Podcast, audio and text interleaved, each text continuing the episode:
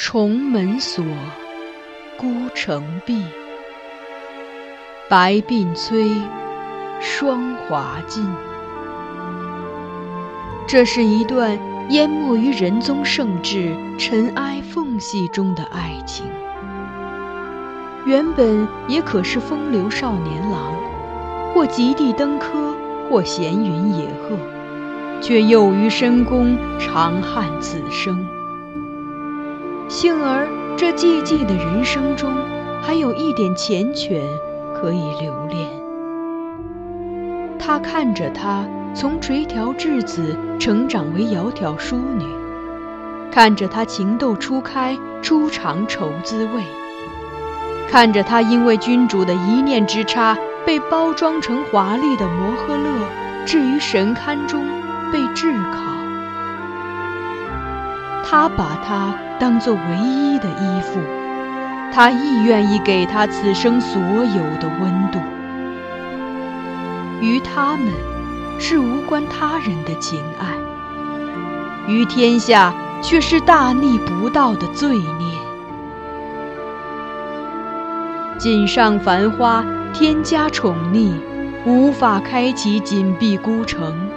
紫陌红尘，若爱若恨，只是。由不得认真。枕上空山深下影，终成三春梦魇。一阙宫墙两相独绝，唯寄望来生陌上拾到他遗落的花钿。欢迎收听米兰 Lady 作品《孤城闭》。由菊与纸播讲。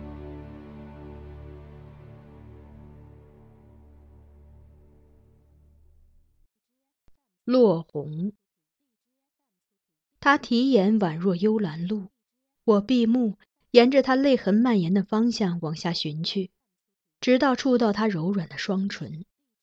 他不由得一颤，双手受惊般的抵在我胸前。我及时搂住他腰，略微着力。便于一瞬间半强制地消除了他欲拉开的距离。我的吻在他朱唇之间游移，感觉到的依然是我记忆中那少女清美的气息，如她薰衣的芬芳一样温润，又甘甜如安息香，带着糖果的味道。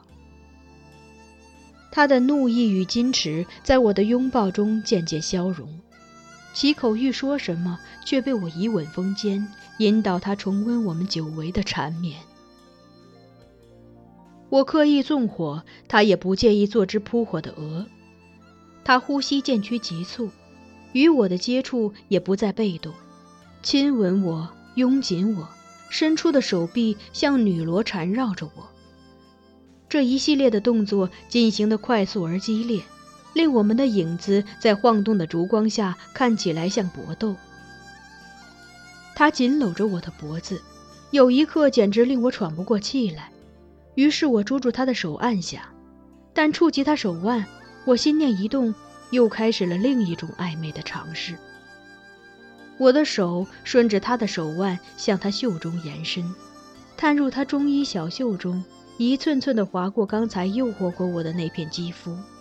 最后停留在他的手肘上方，在那里辗转流连。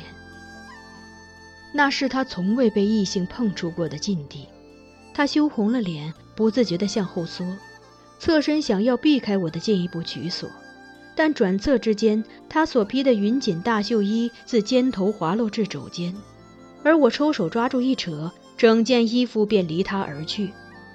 我手一扬，大袖衣如云飘去。落在矮榻旁巨型公主的琉璃灯罩上，室内的光线顿时暗了一层，又染上云锦绚丽的暖色，气氛越发变得香艳迷离。他循着云锦飘落的方向望去，然后讶然回眸看我，尚未有所反应，我已朝他俯身过去。梅花纸帐上影落成双，又相叠合一。香囊暗解，罗带轻分。我继续对他进行着温柔的侵袭，而他带着孩子般的好奇心和报复欲，也悄然解开了我隔带上的玉扣。那腰间衣帛的忽然松弛，使我浑身一凛，但迅速镇静下来。我没有阻止他的动作，而是顺势解开了自己的袍服，抛在地上。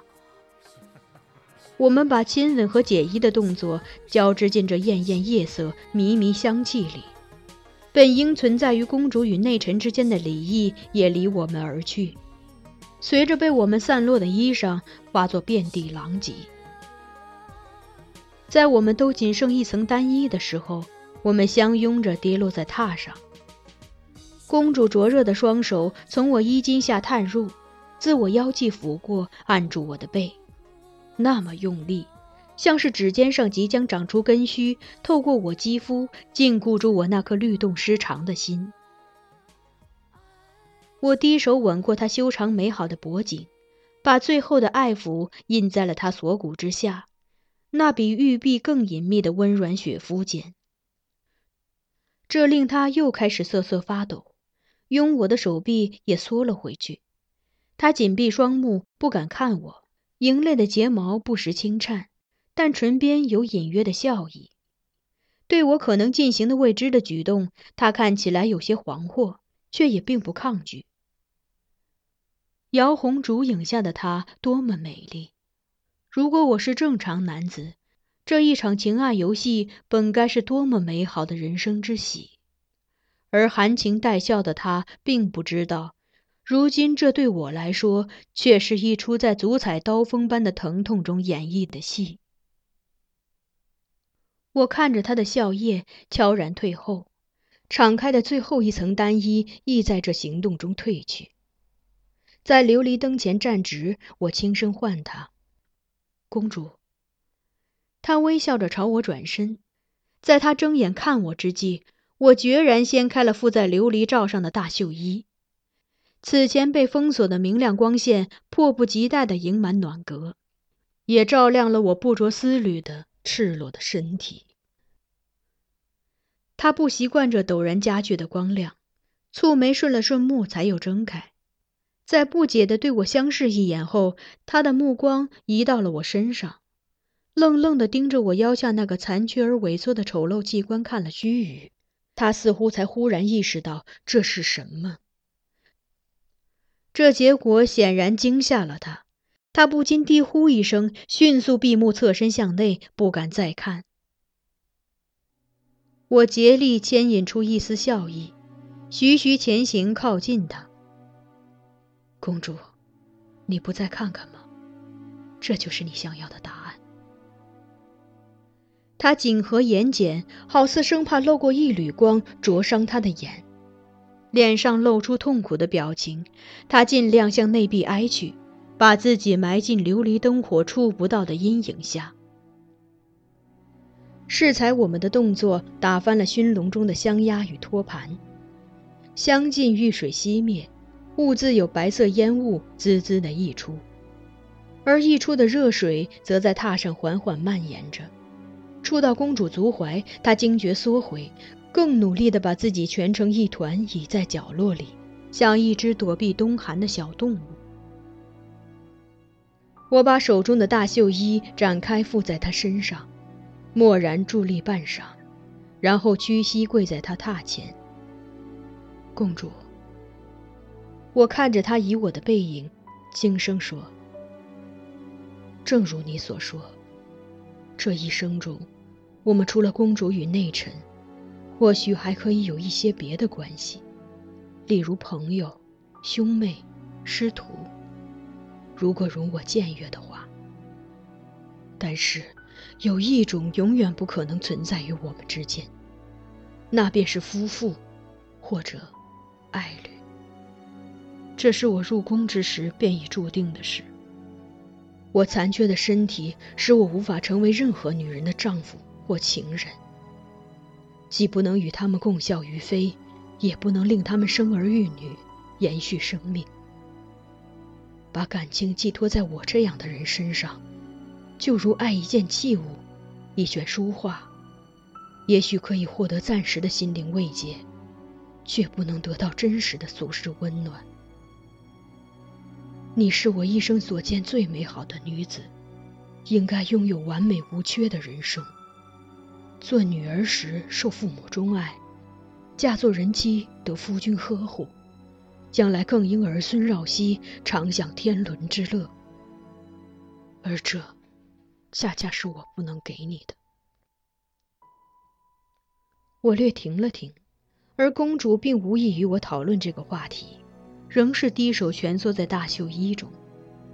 我看不见他表情，只能觉出他的肩在微微颤动。他伤心至极时便是这样，半句话都不想说。就我而言，最难受的时候倒像是已经过去了。现在反而可以很平静的继续对他说出心底话。我们的事，本来就是一个错误。国朝俊彦如云，公主遇见的许多人，例如冯京、曹平、苏轼、晏几道、崔白，都出类拔萃，各具风采。与他们相较，我实在渺小如尘埃。不过是比他们多了些与公主相处的机会，才蒙公主另眼相待。若非身处困境，公主原也不会与我有何瓜葛。何况，我已算不上是男人，连爱公主的资格都没有。驸马虽然不是公主理想的夫君，但他能够给予公主由衷的尊敬和关爱。对一个已为人妻的女子来说，还有什么比丈夫的关爱更重要呢？这场婚姻虽然不令人愉快，但若公主愿意，便可以在驸马的呵护和养育儿女的过程中获得安宁与平静，就像就像秋荷那样。话到嘴边，才想起公主并不知秋荷之事，便又咽了下去，换了说法。就像许多因父母之命、媒妁之言成婚的女子一样，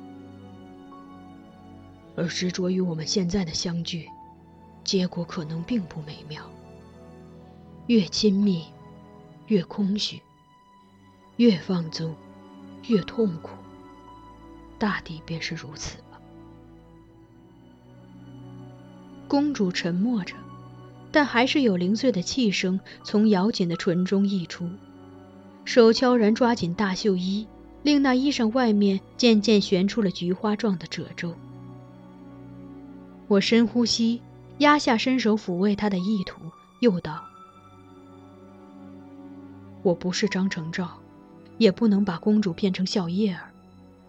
我所能让公主看到的丑陋，仅限于我的身体。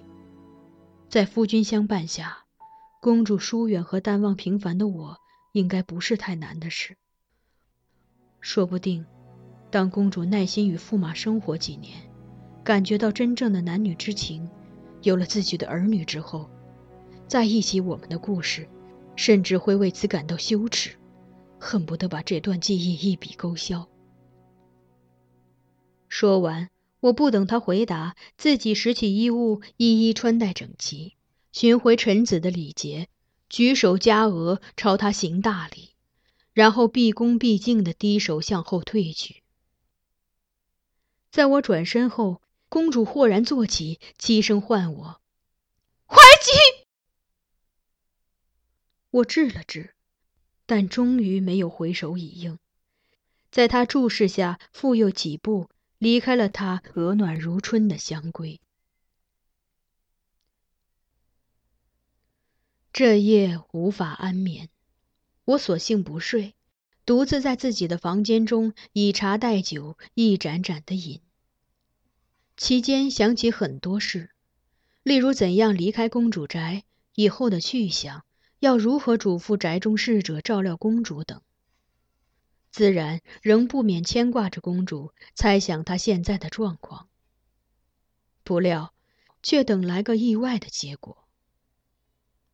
三更初过，嘉庆子跑来狂拍我的门。待我开门后，他睁大眼睛盯着我，喘着气说：“公公主把驸马召到寝阁去了。”我一怔，问他：“公主是把驸马召去责骂吗？”嘉庆子摇摇头，看我的眼神交织着未散的惊讶和对我的怜悯。他让驸马留宿于他阁中。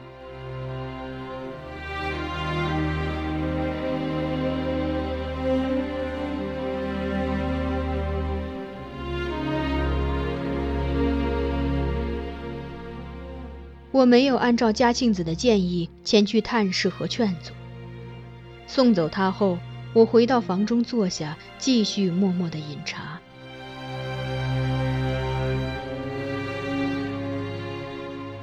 张先生说：“茶可令人微觉青丝，而不会催人肝肠。”我想，他是错了。茶，也是可以把人饮醉的。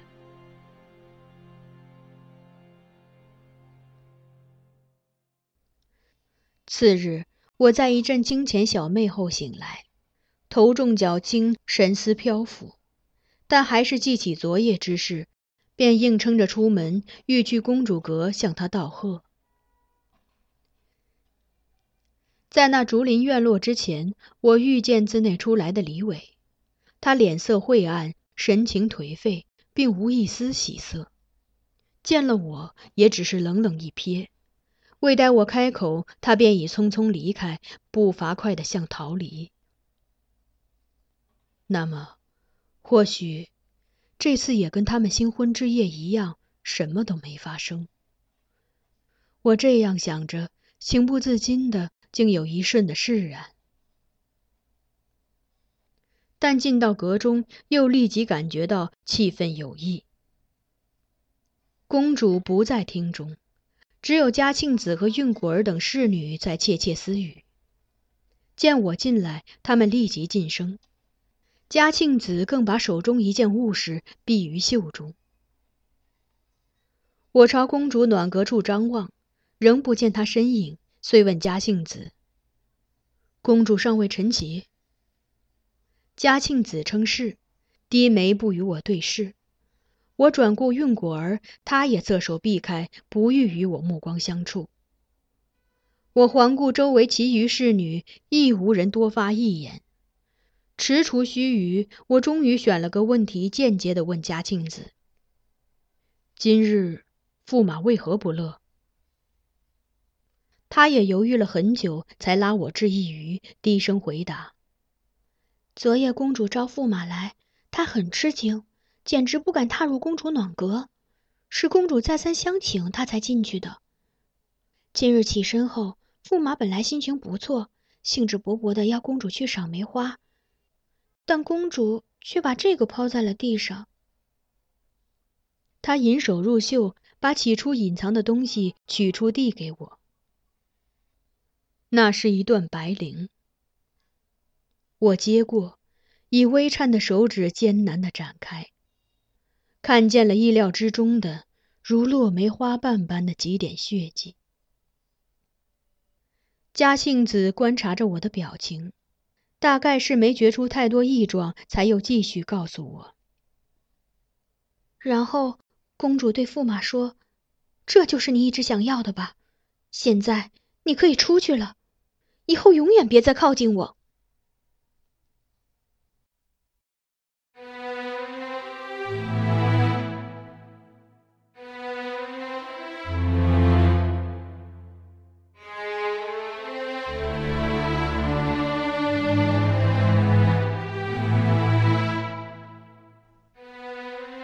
您刚才收听到的是菊与纸播讲的有声小说《孤城闭》，欢迎继续收听。